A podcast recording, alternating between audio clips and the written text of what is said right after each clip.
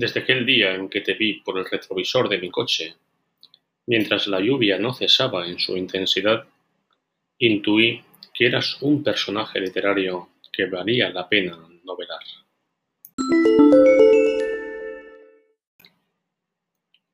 En esta frase logra compendiarse el principal argumento de la obra del exdirector de la UNED en Valencia y catedrático de Historia, don Javier Paniagua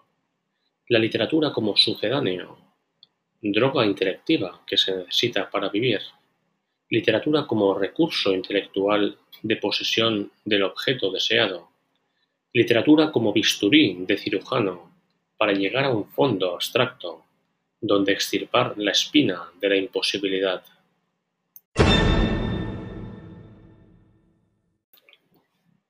Y esa imposibilidad se recubre de palabras expresión de un sueño inteligible, como una mano distante intenta alcanzar la escurridiza y nebulosa esencia. Es esa esencia hecha de niebla, cuya textura podemos ver mediante el intelecto y la filosofía, pero cuya concreción pertenece al mundo más consuetudinario y práctico de la realidad. La literatura, como representación de esa realidad de relaciones humanas, es, sin duda, una representación galvanizada de subjetivismo, de platonismo, espejo donde se muestran los deseos, las esperanzas y las frustraciones.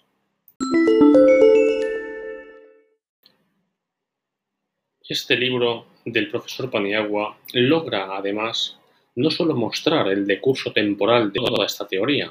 sino también su resultado. Finalmente, el autor de los emails, Jonás Palermo, Contrariado por la reacción del objeto de su fascinación, de nombre Azucena, cuando es descubierto por ella como el autor anónimo de los emails, llega a decirle, apesadumbrado y golpeado por el trato real de que estaba siendo objeto, que era una niña mimada y que podía ser muy lista en las cuestiones académicas, pero poco en las sentimentales. Es el ego golpeado en su teoría literaria, en su representación de la realidad como medio de apresamiento de una realidad escurridiza que termina volviéndose contra su creador.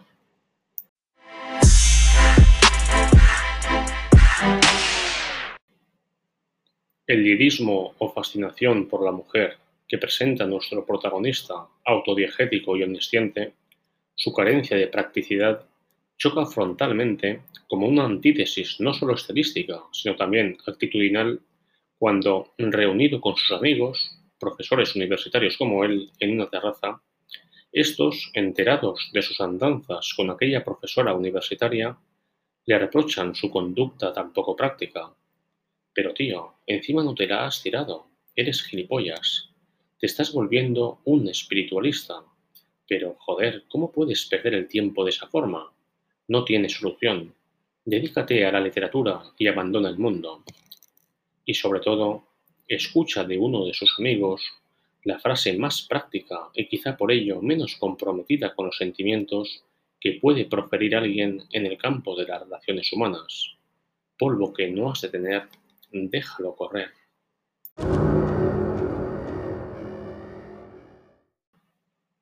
Los email que nunca te envié, como mimesis, como representación mimética de la realidad, abarca varios campos temáticos, bajo el denominador común de las relaciones humanas, y dentro de estas es el tema amoroso sexual el que ocupa más espacio. Evitar el comentario de todos los aspectos humanos y filosóficos de los que está dotada esta novela dejaría una visión manca, una visión a retazos de una complejidad que, de circunscribirse a un tema, sería, como ya apunté anteriormente, al genérico de las relaciones humanas, y por extensión al mundo, muchas veces huero insustancial de las apariencias, por ejemplo, el mundo de las apariencias universitario, donde muchas de las carreras aparecen ungidas por el dedo, apadrinadas, el mundo de la política, que, si bien es tratado por el profesor Paniagua con tacto, sin estridencias, ello no imposibilita observar un fondo de denuncia, la política como un fin en sí mismo de medro social, como un trabajo más para quien quizá no tiene más interés, en última instancia, que su propio sustento y beneficio.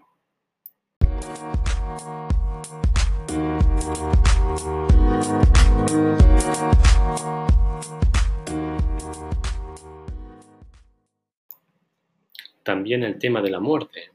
de la fugacidad de las cosas, aparecen reflejados en distintas partes de la novela. El tiempo fugaz, la referencia terrible al suicidio, la confesión del protagonista, la confidencia de que la seducción ante las mujeres sin finalidad sexual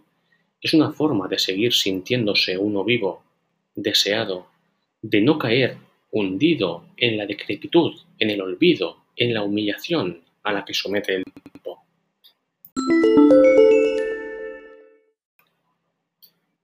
Y en la página 119 dice, porque la vida no puedes preverla, es un accidente y la muerte llega en cualquier momento.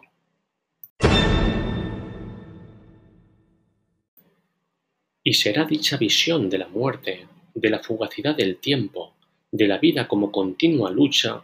la que aparecerá en todo su esplendor en la entrevista realizada al anarquista Cipriano Mera.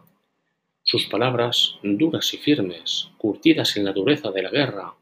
en el rigor de la albañilería y en la nebulosa de los años, resultan elocuentes al referirse a la guerra civil.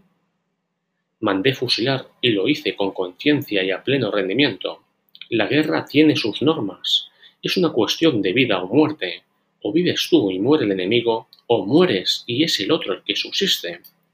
La República era una causa justa para los que nada teníamos, para la libertad, para la revolución que podíamos hacer un día donde no existirán ni explotadores ni explotados. La amistad no es verdad que elijamos a nuestros amigos, Muchas veces es el azar y la necesidad lo que nos impulsa. La violencia de género, el ejército dividido en castas de chusqueros y nobles, el encontronazo con la Guardia Civil una vez solventado su problema de cáncer y ciertas referencias literarias terminan por completar esta novela psicológica representativa que pretende desentrañar con precisión de bisturí la esencia y la realidad de las relaciones humanas. Relaciones humanas que son, más hoy en día, cambiantes, efímeras, sometidas al dictamen muchas veces caprichoso e imprevisible del tiempo, el mismo tiempo que nos sepulta lenta pero inexorablemente en su decurso, envejeciéndonos, golpeándonos. Entonces, intentamos capturar la esencia y la realidad de la vida, escribimos a ella desde nuestra atalaya de deseos, pero ésta no escucha,